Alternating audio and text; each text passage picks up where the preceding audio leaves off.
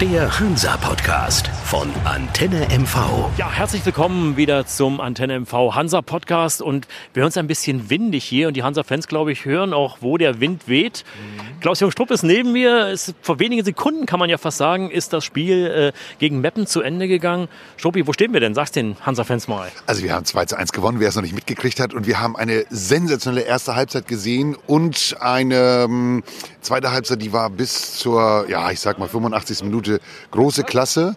Und dann gab es nochmal fünf Minuten ein bisschen, ähm, ja, äh, wurde ein bisschen unruhig nochmal. Wir haben beide 3-1 getippt, jetzt ist es 2-1 ausgegangen. Aber wenn wir die Chancenwertung äh, gesehen haben, des FC Hansa Rostock, hier waren locker drei Tore heute drin gewesen. Also ich habe gesagt, 5 0 dürfen wir führen, weil wir haben 2-0 super geführt durch, durch unseren Pascal Breyer. Und danach gab es drei Großkaräter, eine Opoku, dann hatten wir noch einmal zum Schluss äh, Maximilian Aalschwede und zwischendurch hatten wir, glaube ich, noch Menes Pepic. Der Nate hat auch ganz... Ah, Nate, ja, Nikola, Nikolai Nate war, war das auch nochmal, Nikolas. Äh, also äh, ganz offen, äh, da war eigentlich alles durch und das 3 zu 1 hatte ich mich schon ein bisschen... Äh, gut, das eine Tor habe ich jetzt irgendwie innerlich mitgenommen, weil ich gesagt okay, das kann passieren, aber wir hätten schon 5 führen dürfen eigentlich. Definitiv. Was mir aufgefallen ist, die Meppen haben ja unter der Woche noch in Duisburg gespielt, mhm. dort 3-1 gewonnen, ganz starke Partie. Und da hatte ich am Ende das Gefühl, die hatten sogar noch Kraft hier, mehr Kraft als unsere Jungs.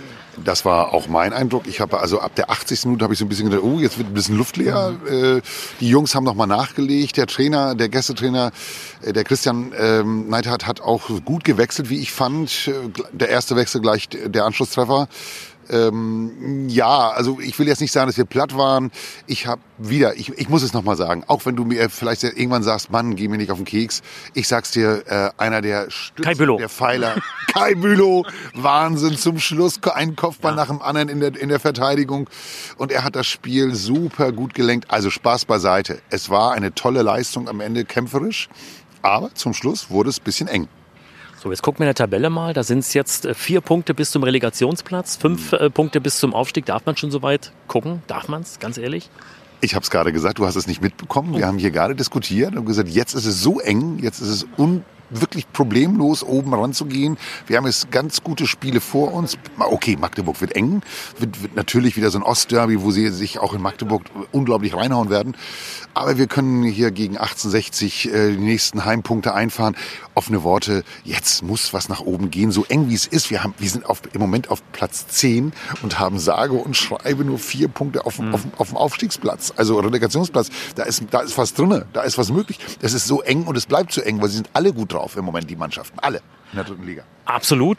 Also ich glaube auch, nachdem ich die letzten Spiele gesehen habe, das Spiel des FC Hansa auch deutlich schneller geworden. Durch Omladic, durch Nate. Also sie spielen zumindest was nach vorne und die erste Halbzeit, was sie gesehen haben, wie ein Aufsteiger. Da gebe ich dir komplett recht. Meine Angst ist immer noch so diese Anfälligkeiten. Das haben wir dann am Ende auch gesehen, wo dann das Gegentor kommt. Und da bin ich eben, das sieht noch nicht so abgeklärt aus. Also wir haben einen super Torhüter hinten, Markus Kolke, heute wieder ein, ein Pfeiler wirklich hinten, der, steht wie eine Wand, wie ein Handballtor war das eine Ding, was zwar abseits war, aber den hat er gehalten, super geil gemacht. Ähm, ich bin bei dir, nicht komplett. Ich sage, es steht hinten die Mannschaft ziemlich massiv, ziemlich gut. Ähm, Im Mittelfeld sehr, also ein, ein super Pärchen, äh, äh Mernes Pepic und, und, und mhm. Kai Bülow, muss man ganz klar sagen. Absolut. Nach vorne, Pascal Breyer, heute hat man gesehen, einmal das 1 zu 0 alleine, ein super Tor und das zweite ja sensationell, da kannst du nichts zu sagen. Aber ich glaube, dass der Trainer ein bisschen mit dem Kopf bei den Jungs arbeiten muss. Ähm, da ist eine ganze Menge drin hm, an, an Unsicherheit. Ich, genau. Da bin ich bei dir. Jetzt gilt es, ähm, Kopf oben halten und nach vorne schauen und nicht die. Zum Schluss wurde es ein bisschen unruhig, weil sie erstmal, erstmal glaube ich, ging wirklich, so wie du auch schon angedeutet hast, ein bisschen die Kondition flöten. Das, mhm. Aber okay, das ist nach 80 Minuten, darf mhm. das sein. Sie haben äh, viel ziemlich, gelaufen, ziemlich, ziemlich, viel, ziemlich viel nach vorne gespielt, auch schnelle Spiele gemacht. Ähm, du wirst recht behalten damit, dass das eng bleibt nach oben und ich hoffe, dass wir dabei bleiben. Du hast gerade gesagt, Struppi, äh, hinten stehen sie kompakt. Jetzt kommt ja Julian Riedel wieder. Mhm. Wo bauen wir den jetzt ein? Der Trainer hat eine Aufgabe. Das ist so. Das ist gar nicht so einfach, dem Trainer jetzt zu sagen, was, was, was mache ich jetzt eigentlich? Was mache ich mit, meinem, mit meiner guten Verteidigung hinten? Mit dem Capitano. Ja, das, äh, Achtung, auch der, jetzt hat er die, jetzt hat er die Qual der Wahl. Wir haben da jetzt mehrfach drüber diskutiert, was für ein geiler Kader. Ich darf jetzt einfach mal sagen, komm Alter, jetzt zeig das, was du drauf hast, sonst bist du nicht dabei. So einfach ist die Welt. So, jetzt haben wir erstmal 14 Tage lang Ruhe, mhm. Länderspielpause. Die Jungs können auch mal im Kopf klar werden, wie du gesagt hast. Und dann kommt ja vielleicht das Spiel der Spiele der Hinrunde gegen Magdeburg. Ostduell, du hast es gesagt, äh, Traditionsverein, ähnliches Stadion wie wir, wird knackevoll sein, wird tolle Stimmung sein. Ist das vielleicht äh, auch das Spiel, wo man danach vielleicht sagen kann, wir haben das so oft schon drüber diskutiert, mh, hm, da können wir schauen, ob es nach oben oder unten geht, weil das ja auch so ein Gradmesser ist, Magdeburg? Also im Moment auswärts. Ich sag's, ich wiederhole bewusst nochmal, Braunschweig, Ingolstadt, wir haben gezeigt, Mannheim. Mannheim, ja, auch da, mhm. klar. Äh, wir, haben, wir haben gezeigt, auch bei den Aufstiegsaspiranten, deswegen kam ich auf Braunschweig und Ingolstadt. Heute Ingolstadt 5 zu 1 gewonnen auswärts. Hallo, ja, in Groß Asbach. Also offene Worte. Danach ist klar, wo wir stehen. Danach wird klar sein in Magdeburg. Haben Sie den Kopf? Haben Sie die Kraft im Kopf äh, zu sagen, wir wollen das? Weil das wird eine Herausforderung in Magdeburg. Da sind wir beide uns einig. Und danach ist das wegweisend. Nach oben oder wir bleiben im Mittelfeld. Ich könnte mir vorstellen, dass er dort wieder eine andere Mannschaft präsentieren wird als zu Hause gegen Meppen. Etwas defensiver darf er sein, ja. das kann ich mir gut vorstellen. Und dann mal schauen, ist jetzt wirklich auf, bisschen auf Sicht fahren.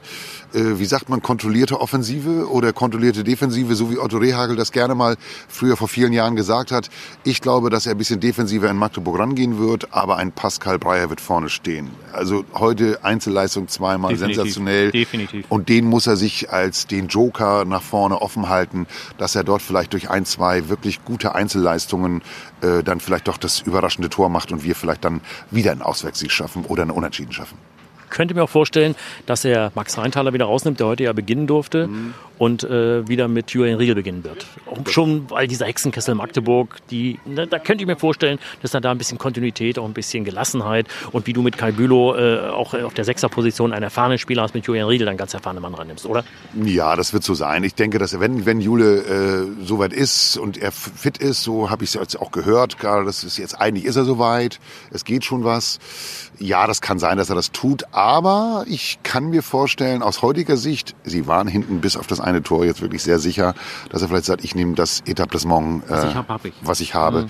Ja, das, äh, dies, das Haus steht hinten mhm. im Moment, deswegen mhm. sage ich Etablissement. Das steht und jetzt eventuell eine, eine Wand nach hinten irgendwie aufzumachen, weiß ich nicht genau. Aber die Erfahrung spricht für Julian Riedel und äh, der Trainer wird uns ich glaube, nicht überraschen, wenn er das macht. Haben, du, ich bin deiner Meinung, das, kann, das könnte passieren.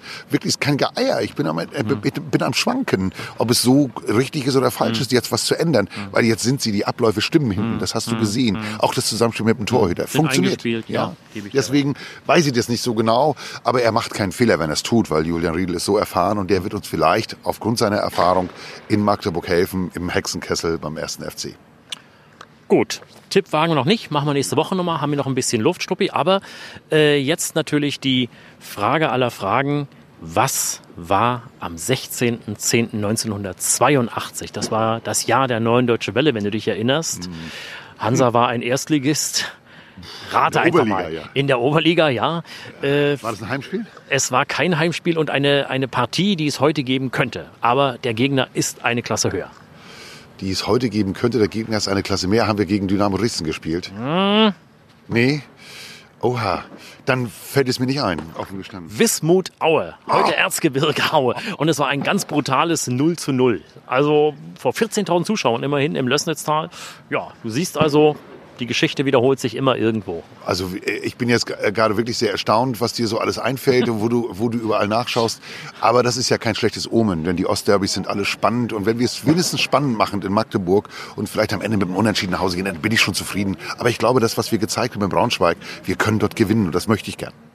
Schuppi, nächste Woche sehen wir uns wieder, sprechen nochmal ausführlich über Magdeburg. Da sind wir auch schon schlauer. Da sehen wir, wer verletzt ist, ja. wer nicht verletzt ist, wer spielen kann. Ansonsten erstmal heute einen schönen Samstag. Gehst glücklich nach Hause mit dem Sieg heute und dann sehen wir uns nächste Woche. Danke gleichfalls. Bis dann. Ciao.